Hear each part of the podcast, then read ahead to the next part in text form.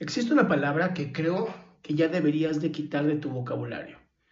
Y es justamente la palabra hubiera. Es para mí la peor palabra que existe en la historia de nuestro idioma castellano. Te voy a explicar por qué.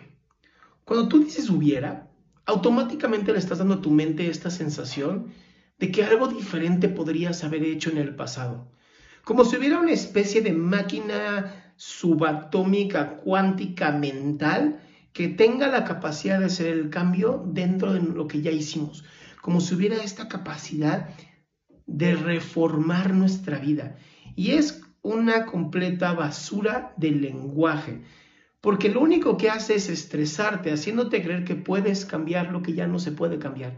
Y esto no solamente no te ayuda, sino que además te hace sentir un pedazo de popó. Porque imagínate, si tú dices, es que si yo hubiera hecho esto, ya no lo hiciste, ya no puedes ser responsable de aquello que ya no hiciste.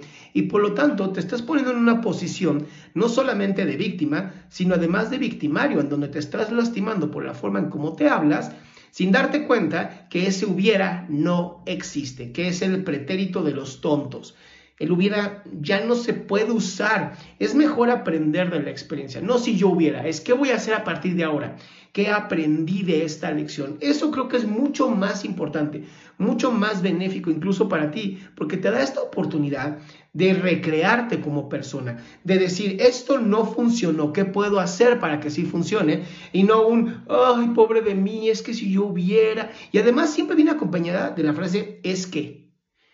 O sea, como si tuviéramos esquizofrenia, ya sabes esta parte de, destruirnos, de, de, jodernos la existencia y es bastante mala. Es este tema que tenemos que trabajar entre nosotros y tenemos que ver la posibilidad de ir quitándola del lenguaje para entonces darnos la oportunidad de vivir nuestro aquí y ahora.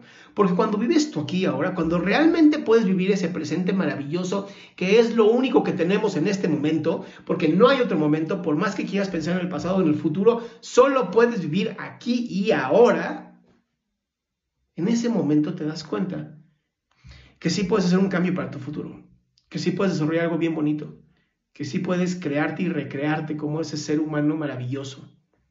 Pero primero tienes que eliminar esta sensación de que tu pasado puede ser cambiado, porque eso no existe, porque el hubiera no existe. Y el es que solamente te va a generar conflictos porque no te ayuda en nada. Por lo tanto, ¿quieres hacer un cambio en tu vida? Quita por completo el hubiera. Quítalo por completo. Y vas a ver qué maravilla y qué hermoso lo que vas a poder vivir a partir de ese momento. Si te gustó este video, por favor compártelo, compártelo a la gente que más quieres o a lo mejor a esa persona que sabes que le puede llegar a funcionar.